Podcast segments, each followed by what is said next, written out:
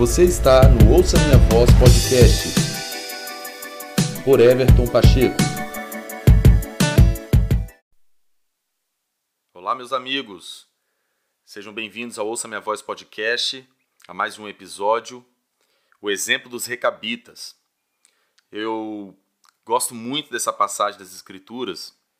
Jeremias capítulo 35, capítulo 35 relata é, os recabitas, Deus usando essa família como um padrão de um ensino para Israel, para Judá naqueles dias, onde Deus estava usando principalmente o profeta Jeremias e outros para alertar o povo que eles deveriam se submeter à Babilônia, porque Deus havia decidido que traria essa disciplina sobre o povo não é por causa da idolatria e de todos os pecados que eles vinham cometendo. E Deus havia usado vários profetas ao longo de um tempo para chamar a atenção do povo para que eles se arrependessem, se convertessem ao Senhor, deixassem as práticas repugnantes que eles estavam é, cometendo. E Deus usou seus profetas, mas eles não deram ouvidos. Eles não foram capazes de corresponder à palavra de Deus.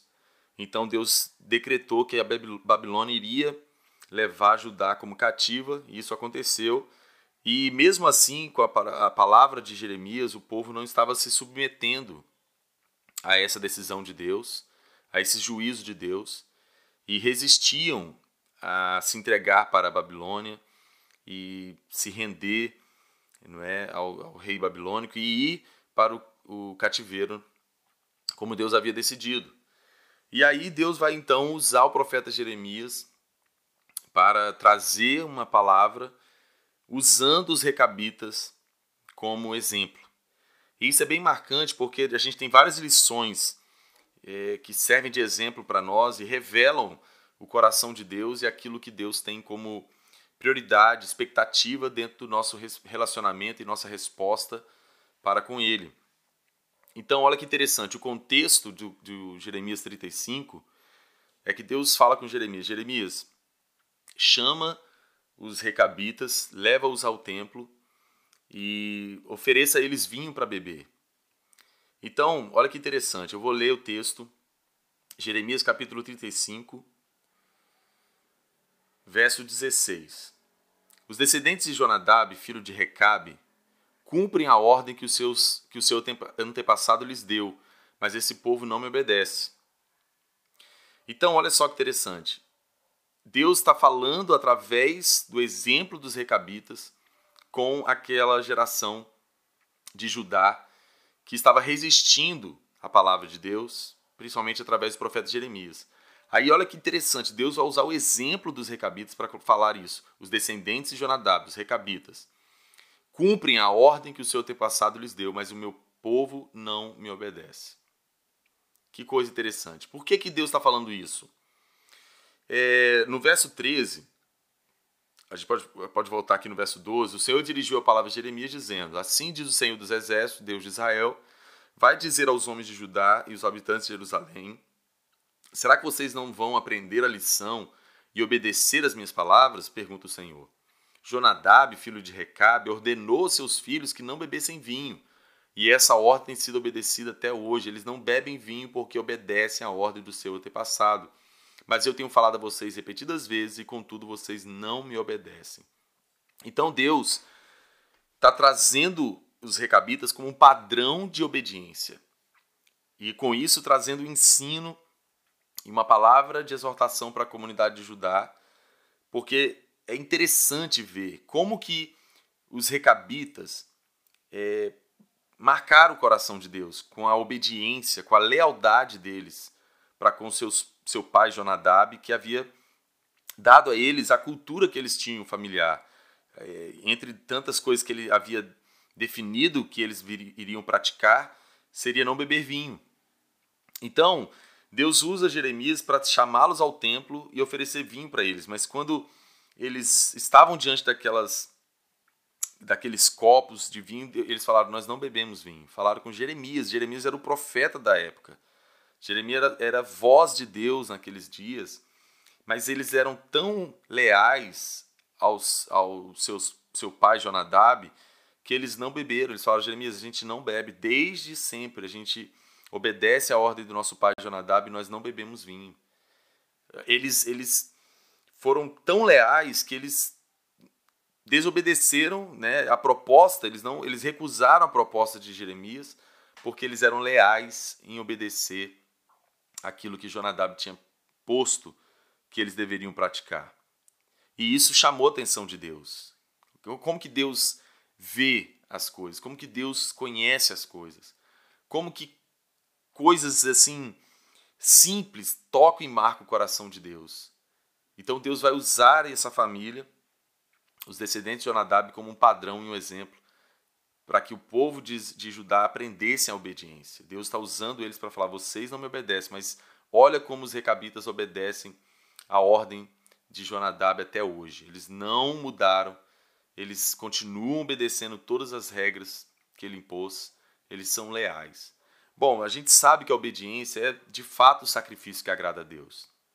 A passagem conhecida né, de Samuel, quando Samuel repreende Saul dizendo que Deus não está em busca de holocaustos, sacrifícios, ele está em busca de obediência. Esse é o verdadeiro sacrifício. O verdadeiro sacrifício que agrada a Deus é a obediência. A obediência é sacrifício. Porque a obediência mostra sujeição, mostra submissão, mostra lealdade. E é isso que eu quero destacar nesse episódio.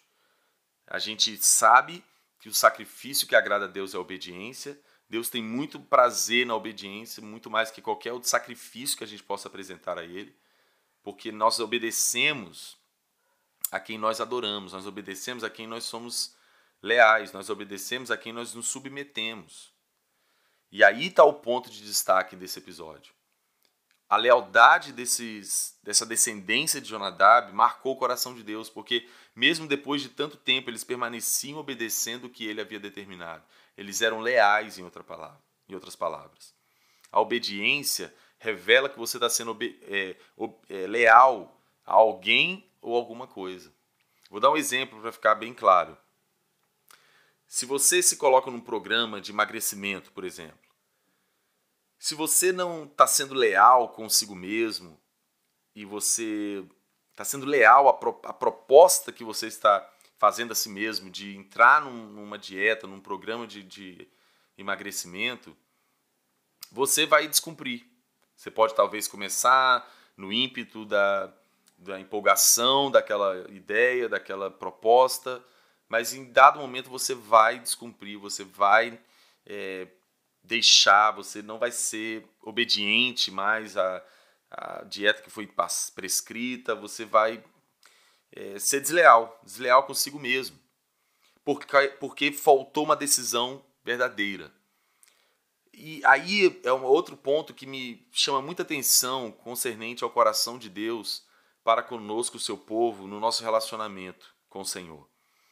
A decisão é o ponto de partida.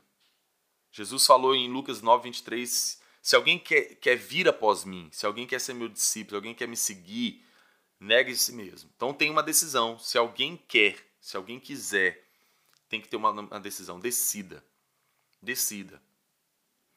Quando Deus falou com a igreja de Laodiceia, quando Jesus falou com a igreja de Laodiceia, você não pode ser morna, você tem que ser ou frio ou quente. Ele está falando, você precisa ter uma decisão. Ou você quer ou você não quer. Ou você está dentro ou você está fora.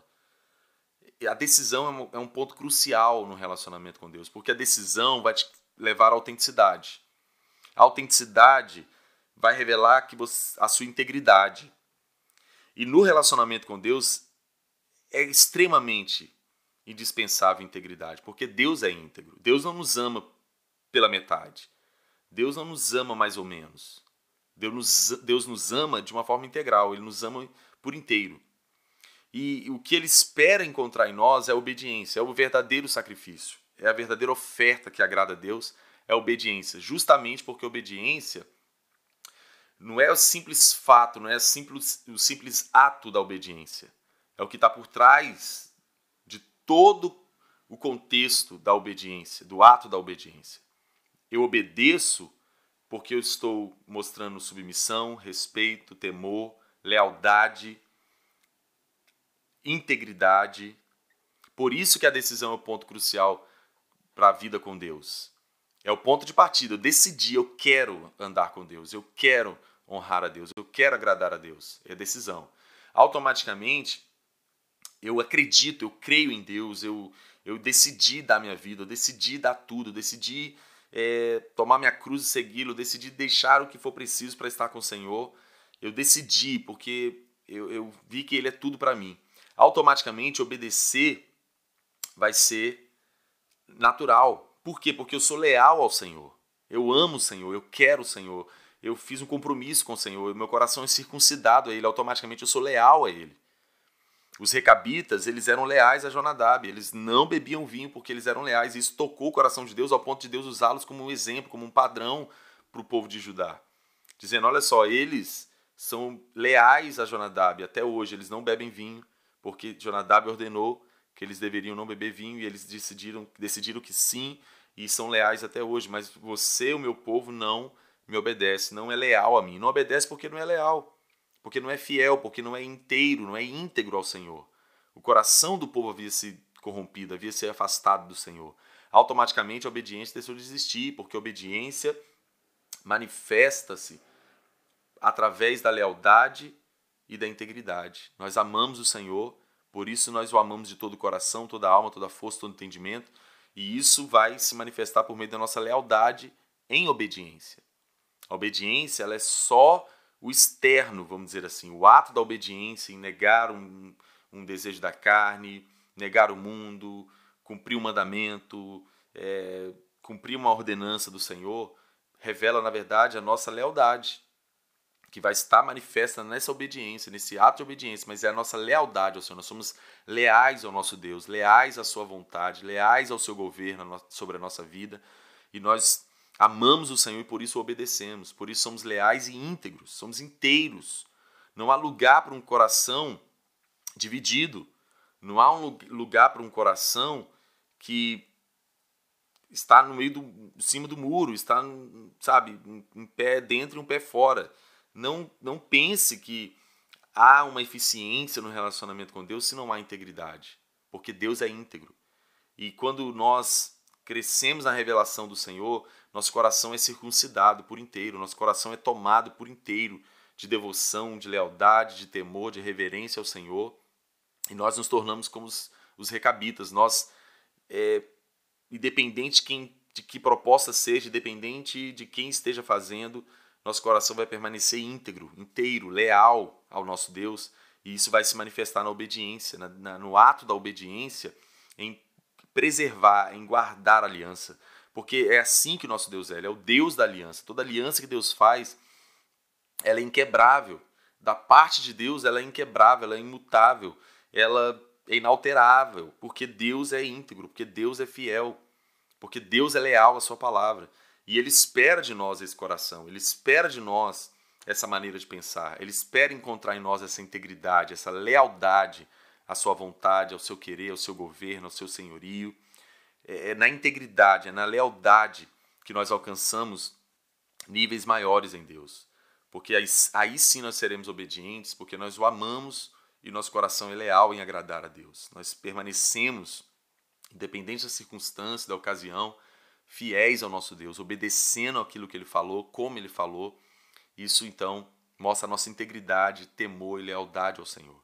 Os recabitas foram um exemplo para a geração de Judá naqueles dias, do profeta Jeremias, e é um, continua sendo um exemplo para nós hoje, que nós devemos ter esse coração como dos recabitas, leais ao Senhor, íntegros em obedecer à vontade de Deus, em fazer sua vontade, em agradá-lo, porque isso é o sacrifício que agrada a Deus. Esse é o sacrifício que sobe um, como um aroma agradável e uma oferta aceitável para o nosso Deus. Obediência, ela expressa lealdade e integridade.